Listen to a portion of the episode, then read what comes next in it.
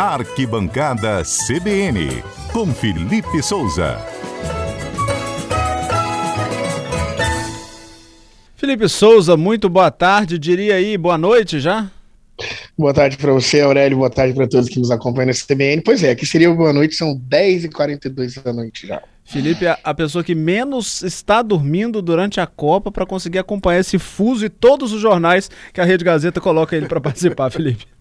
Já desisti de entrar no fuso horário, Aurélio. Já vou ficar no fuso horário do Brasil mesmo. A viagem está acabando daqui uns dias, vai ser mais simples. Deixa, deixa para quando você voltar, você dorme, descansa bastante. Felipe Souza e também Vitor Jumbini representando os capixabas muito bem lá no Catar. Felipe, a conversa hoje não é, não é tão feliz assim como a gente gostaria, né? É verdade, né? O último jogo que a gente cobriu aqui foi na última sexta-feira. Infelizmente foi a eliminação do Brasil frente à Croácia, né? Foi um jogo com muita dose de emoção. É, o Brasil fez um primeiro tempo muito ruim, melhora no segundo tempo, martela, mas não consegue fazer o gol. E a Croácia consegue cozinhar o jogo e levar para prorrogação, né? Aí o Neymar tem aquele lampejo de gênio, né? Vai lá, busca a bola fora da área, tabela com o Rodrigo, com o Paquetá, dribla o goleiro, que parece que era a única forma de fazer gol naquele dia, era driblar o goleiro, né? O goleiro da Croácia pegou muito faz 1 a 0 termina o primeiro tempo da prorrogação, euforia, o estádio praticamente pintado de verde e amarelo, pouquíssimos torcedores croatas, aquele clima de festa que o Brasil vai ganhar, vai se classificar, mas acho que foi euforia demais, relaxou um pouquinho. Faltavam só quatro minutos, Aurélio, quatro minutos. O Brasil com sete jogadores no campo de ataque, a Croácia aproveita em um contragolpe, empata o jogo. Naquele momento a gente vê ali o Marquinhos, né, que a bola resvala nele, sai do Alisson e no lance do gol, ele já cai e desaba ali. É o retrato de um psicológico abaladíssimo para uma disputa de pênaltis, enquanto a Croácia estava eufórica, tinha acabado de conquistar o empate, né? Os jogadores do Brasil sentiram muito muito esse gol no finalzinho, né? Depois a gente viu a leitura labial, o Neymar reclamando com os companheiros, poxa, porque estava todo mundo lá em cima, a gente estava ganhando o jogo, faltava muito pouco. Então foi uma falha assim que ela é muito grande para um time profissional de jogadores, né, do calibre que o Brasil tem, uma falha muito grave, então sofre o gol, vai para disputa de pênaltis. Rodrigo, 21 anos, abre a cobrança, perde o pênalti, aí dali desandou, o Marquinhos perde no final. Então o Brasil sentiu muito gol, estava com o psicológico muito abatido para a disputa de pênaltis e acabou eliminado nas quartas de final mais uma vez por uma seleção europeia, né? Então karma que vem aí desde 2006. apenas em 2014 foi na semifinal, não foi nas quartas, mas foi o 7 a 1 que a gente lembra muito bem. Então o Brasil aí vem sofrendo com esse tabu e em 2026, a próxima Copa vai chegar ao mesmo mesmo tabu, né, que é o maior de 24 anos sem títulos. A seleção brasileira viveu isso de 70 a 94 e agora novamente de 2002 a 2026 na próxima Copa, Aurélio. Felipe, antes da gente falar dos próximos jogos, né, na semifinal aí, a gente começando com a semifinal amanhã, é, eu queria ainda falar de seleção brasileira, porque como veio a eliminação, a discussão já vira, né, vira a chave, deixa-se a eliminação um pouco de lado e por causa da eliminação, a troca de comando. Abel, Dorival, Diniz, como que você está lendo esse cenário? Pois é, né? após o ciclo de seis anos, o Tite dá adeus à seleção brasileira e agora a CBF tem uma importante decisão nas mãos. Né? O clamor aqui é muito grande por um técnico estrangeiro né, depois de cinco insucessos sob comando de treinadores brasileiros, e pelo sucesso que Jorge Jesus teve no Flamengo, que o Abel Ferreira tem no Palmeiras, que são treinadores estrangeiros, né, se dá a possibilidade de abrir esse leque também para a seleção brasileira. Então existe talvez até uma certa pressão em cima da CBF.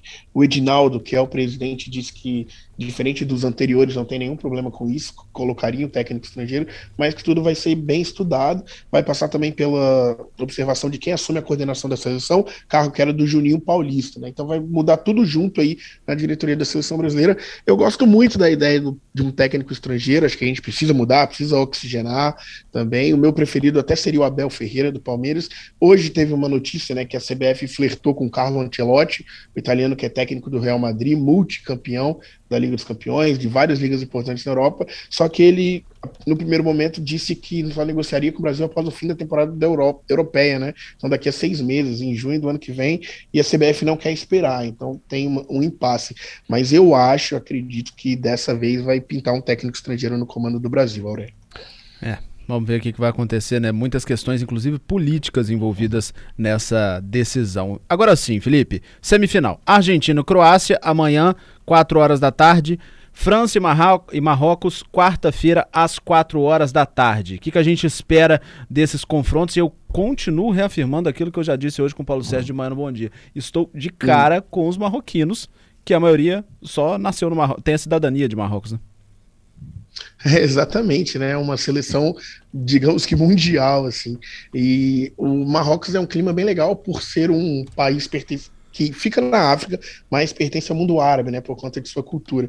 Então aqui a grande maioria da torcida do Marrocos, eu estive no estádio para acompanhar Marrocos e Portugal, eles fazem um barulho assustador nas arquibancadas, empurram o time o jogo inteiro, tem uma característica defensiva, né, se defende muito bem, foi assim contra a Espanha, é, foi assim contra Portugal, mas com Portugal não precisou ir da prorrogação, nem para os pênaltis, fez o gol durante o jogo. Então é um time muito equilibrado, que pode surpreender a França. A França é a grande favorita ao título da Copa, né? Desde o início, atual campeã, com o Mbappé, venceu o clássico com a Inglaterra, vem muito forte, mas o Marrocos pode surpreender muito e tem torcida, tem muito barulho. A França vai ter dificuldades contra a seleção marroquina, que é o grande a grande estrela dessa Copa, né? É o que todo mundo sente feliz de ver em campo, que todo mundo está torcendo, pelo menos aqui em Doha, por conta da concentração de árabes, de imigrantes das regiões próximas.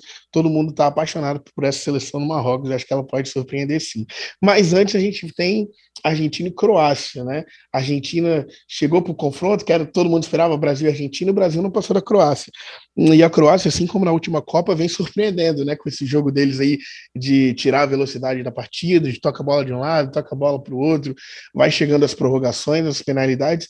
E um dado curioso, Aurélia, é que desde 2018 a, a Croácia leva todos os seus jogos para prorrogação e pênalti. Só não levou na final contra a França, perdeu de 4 a 2 mas foi assim na Rússia e foi aqui no Catar também. Levou as oitavas e as quartas. Então é um time que todo mundo pensa: ah, tá jogando 120 minutos, tá indo nos pênaltis, tá cansado. Mas tem os jogadores que mais correm na Copa, né? Então é um time bastante curioso que consegue ditar o ritmo do jogo. Então, mais uma vez, amanhã a gente tem uma Argentina favorita, assim como o Brasil foi, mas ninguém ousa duvidar desse time da Croácia, né? A capacidade que eles têm de ganhar partidas importantes. Então, são duas semifinais muito interessantes. Acho que não tem nada decidido. São todos times que podem surpreender. Argentina e França chegam como favoritos, mas vão encontrar vida muito difícil nos jogos. Vai ser muito legal da gente acompanhar. E eu lembro mais uma vez aquilo que, inclusive, eu já falei para você no Bom Dia Espírito Santo na nossa conexão. Isso é Copa do Mundo. Então, é todo mundo fazendo tudo que pode para conseguir avançar e ter seu espaço na história, né, Felipe? Obrigado, viu? Exatamente, é isso mesmo. Valeu, Aurélio. Até mais. Um abraço para o Jubini também.